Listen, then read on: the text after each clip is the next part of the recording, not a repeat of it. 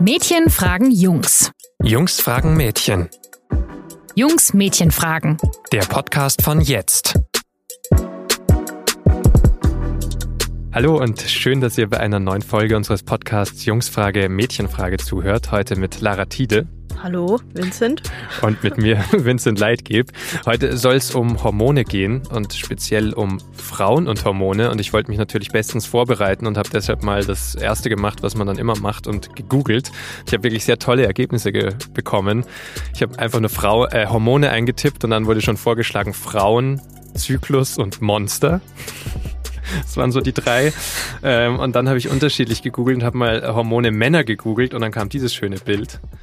Vielleicht kannst du es kurz beschreiben.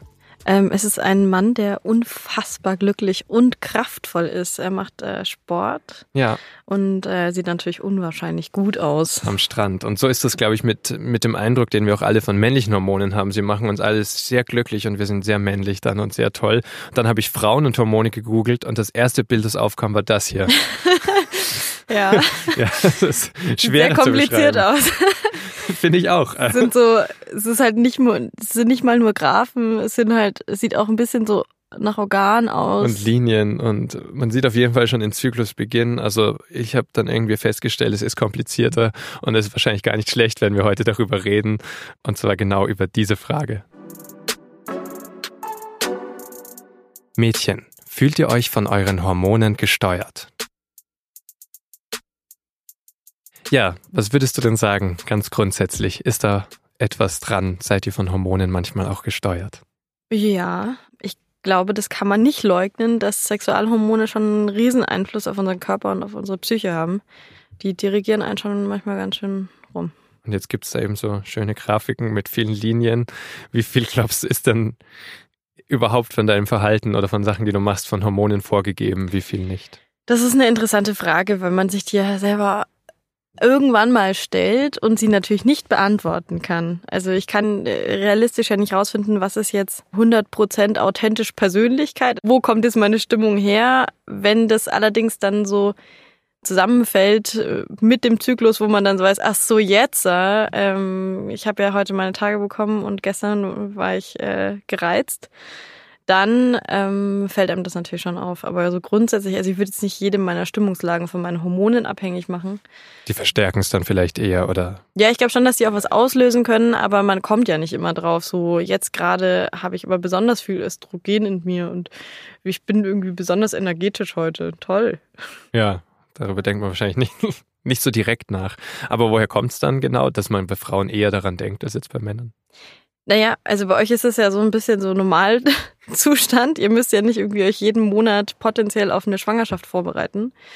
Nee. Und äh, dadurch, dass wir diesen Zyklus haben, der mal mehr und mal weniger regelmäßig ist, passiert da einfach wahnsinnig viel. Also, und das muss man ja auch erstmal so ein bisschen schnallen. Wir gehen jetzt mal davon aus, dass der Zyklus 28 Tage braucht, ja. Musterzyklus.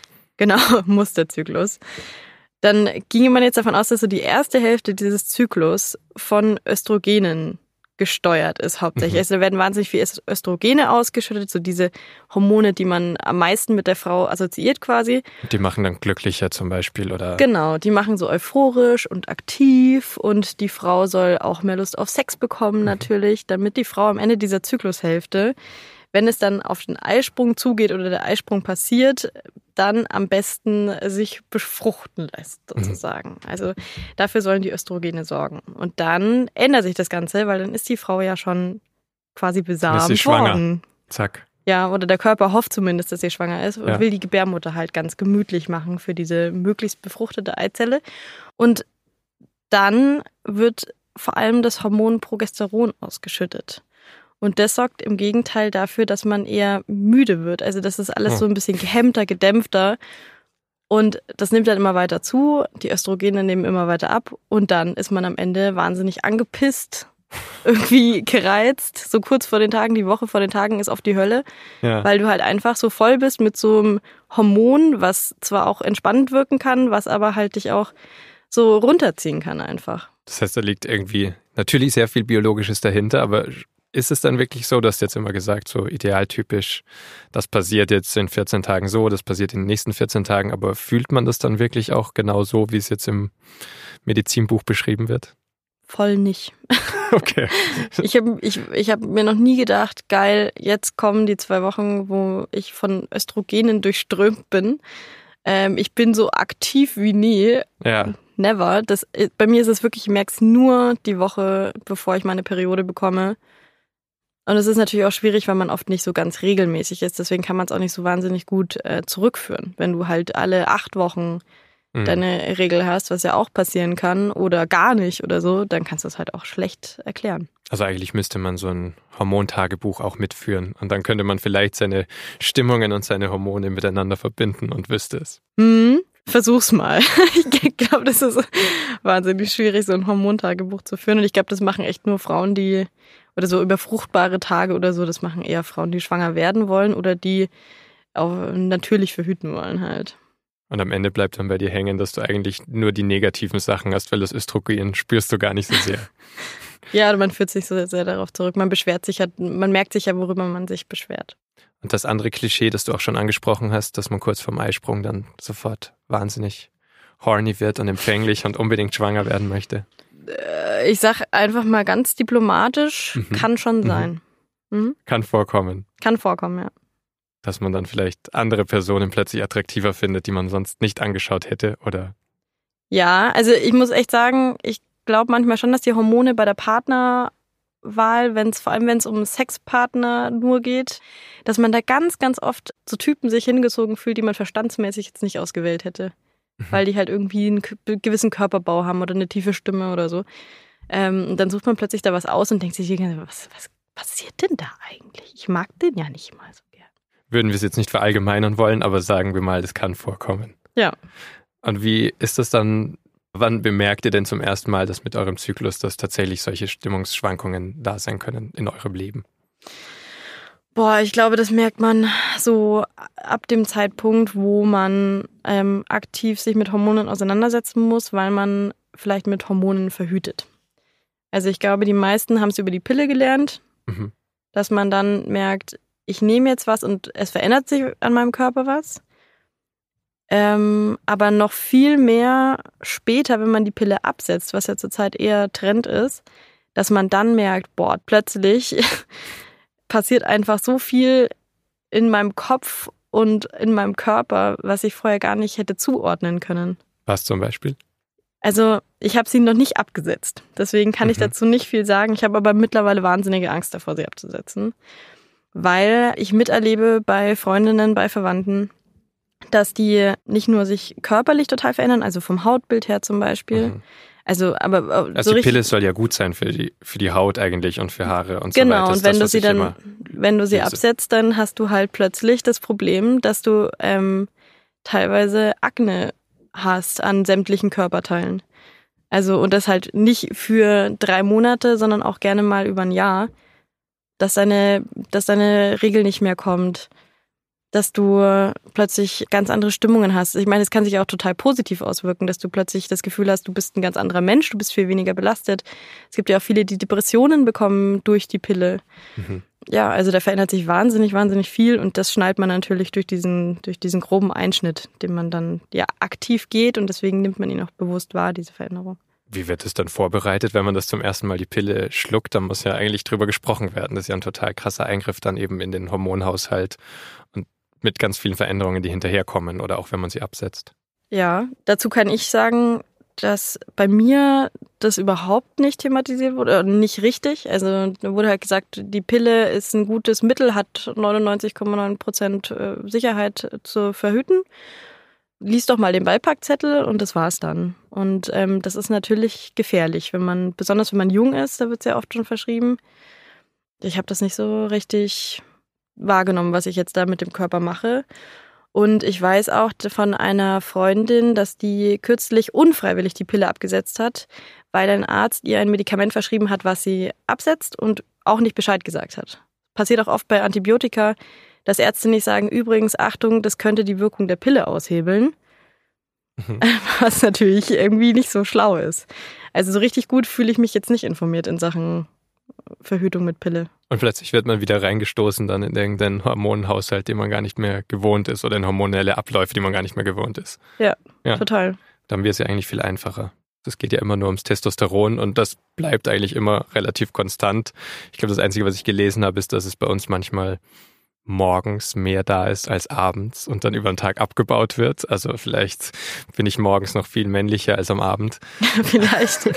und genau, sollte da all meine Schränke aufbauen und alle Klischees erfüllen.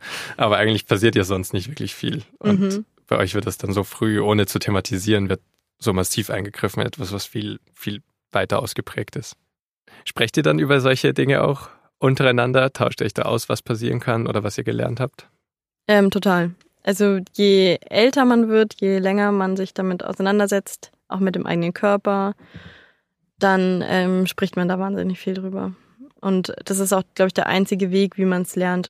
Eine zweite große Veränderung sozusagen. Wir haben jetzt gesagt, ihr habt äh, eben anderen Zyklus bei euch passiert deutlich mehr das kann man durch die Pille auch nochmal beeinflussen. Eine zweite große hormonelle Veränderung ist ja dann, sobald Frauen schwanger werden. Ähm, hast du dich damit schon mal auseinandergesetzt, was dann passieren wird oder was auf dich zukommen könnte? Ich habe mir da relativ wenig Gedanken machen müssen, weil ich ja schon so viel beobachten konnte. Also ich habe ältere Schwestern, wo man sehr genau sieht, dass sich da ganz viel verändert. Und ähm, die Hormonproduktion wird ja krass angeregt quasi in der Schwangerschaft. Also da ist das alles nochmal viel heftiger, da geht viel mehr auf und ab. Und da gibt's ja dann ganz oft auch so sehr starke Schwankungen zwischen diesem sehr euphorischen Gefühl, weil ganz viele Östrogene auch ausgeschüttet werden, mhm. und dem nicht euphorischen Gefühl, das bis hin zu einer Depression gehen kann. Kannst du erzählen vielleicht, wie sich das verändert hat bei deiner Schwester? Du hast gesagt, du hast viel Anschauungsmaterial. Hast du ein Beispiel? Wenn sie schwanger war und ich hatte Parfum drauf zum Beispiel. Also da, da ist sie schreiend weggerannt. Die war auch richtig sauer, dass ich Parfum drauf hatte zum Beispiel. Und meine andere Schwester war auch immer sehr viel glücklicher so in der, in der Schwangerschaft. Bei der war es einfach so diese, dieses Zusammenspiel aus Östrogen, was ja sehr euphorisch macht, und mhm. Progesteron, was ja auch entspannend und angstlösend wirken kann. Das hat bei der, glaube ich, ähm, total gut funktioniert. Zu einer guten Mischung geführt. Genau. Ich glaube, meine Schwester konnte einfach keinen Kaffeegeruch ertragen. Also sie ist runtergekommen und wenn schon Kaffee gekocht ist, ist sie einfach direkt abgebogen und ins Bad äh, und hat sich dann übergeben. Perfekt. Ja, also ein guter Start in den Morgen. Ja, da äh, freut man sich doch. Stimmt denn dann das Klischee, das man ja auch immer wieder hört, dass kinderlose Frauen auch ganz speziell darauf reagieren, wenn dann ihre Freundinnen Babys bekommen? Ist auch immer so ein ja, einfach ein Klischee, das immer raus. Also sobald ihr das Kind dann in den Armen habt, dass plötzlich auch die Hormone verrückt spielen und plötzlich wollt ihr auch eines. Ja, ich glaube schon. Also ich habe auch Freundinnen, die auf andere Freundinnen tatsächlich sauer waren, weil die jetzt schon wieder schwanger sind und bei ihnen klappt's nicht. Mhm. Aber ich weiß auch gar nicht, ob das erst mit Mitte 30 so ist. Also ich bin ja selber nicht Mitte 30. Mhm. Deswegen kann ich das ganz schlecht beantworten, ob das schlimmer wird. Ich gehe mal schwer davon aus, dass wenn man sich so da nähert, dass das passieren kann ich hatte das tatsächlich auch schon sehr früh, dass wenn ich so ein süßes Babychen gesehen habe, dass ich dann dachte, ach du, das wäre doch nett. Ähm, mhm. Obwohl mein Verstand mir immer gesagt hat, nee, also nicht in den nächsten zehn Jahren so. Genau, aber dann, also da spürt man schon, dass einen da was treibt. Wie ist okay. das? Wie ist das denn bei euch? Weil ihr habt ja dieses Hormonelle nicht so krass. Fühlt man sich da irgendwie so, als hätte man einen authentischeren Kinderwunsch als Frauen? Ich weiß jetzt gar nicht. Ich habe jetzt auch was, als du gesagt hast, eben ich weiß jetzt auch gar nicht, ob es bei Frauen die Hormone dann wirklich immer sind. Also es ist eben auch, es ist ja ein Klischeesatz und du sagst das in der Hand und denkst dir, mei, das wäre nett. Sowas kenne ich, glaube ich, schon auch von mir persönlich und ich weiß jetzt auch nicht, ob ich dann sagen würde, ich, bei mir sind es dann definitiv nicht die Hormone, wenn wir nach den Hormonklischees gehen. Das heißt, irgendwie vielleicht ist das einfach so was, was dann trotzdem im Kopf stattfindet oder auf einer anderen emotionalen Ebene. Mhm. Ja, eben das ist wieder dieser Unterschied zwischen kann ich merken, ob es die Hormone sind oder ob es ein echtes, also ob es ein körperunabhängiges Gefühl ist. Genau, und Frauen wird, glaube ich, öfter dann gesagt, es sind die Hormone, weil bei euch ist das ja hormonell so. Das ist dann wieder so eine soziale Komponente, dass es bei Frauen gesagt wird. Und bei mhm. Männern wird davon ausgegangen, dass wir eh sowieso eigentlich keine Kinder wollen aus unserer Natur heraus. Ja. Und dann muss es irgendwie was anderes sein es wird ja dann auch oft so vorgetragen bei Frauen, das schöne Argument, es waren jetzt wieder die Hormone, es wird euch von außen angetragen. Wie ist das zu hören dann? Ja, das ist natürlich absoluter Quatsch, weil dieses von außen, die hat bestimmt ihre Tage, hört man ja auch ständig. Mhm. Oder ja, das ist die zweite Variante davon, glaube ich. Genau, ja. genau. Ähm, das ist natürlich ähm, absolut, also ich finde es auch respektlos. Es ist so eine Herabsetzung der Gefühle. Es müssen ja nicht Hormone dahinter stecken, was ich gerade für eine Stimmung habe.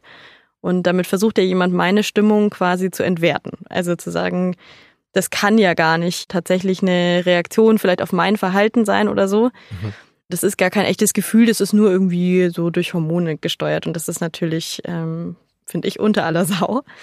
Was ich dagegen aber okay finde, ist, wenn ich jetzt als Erklärung bringen würde, jetzt die Woche bevor ich meine Tage bekomme. Und ich weiß mittlerweile durch Beobachtung, dass es daran liegen kann, wenn ich irgendwie weniger kritikfähig bin zum Beispiel, also weil mhm. ich einfach reizbarer bin, dann finde ich das total in Ordnung, wenn ich sage, könnte auch an den Hormonen liegen, also ähm, nicht falsch verstehen oder so.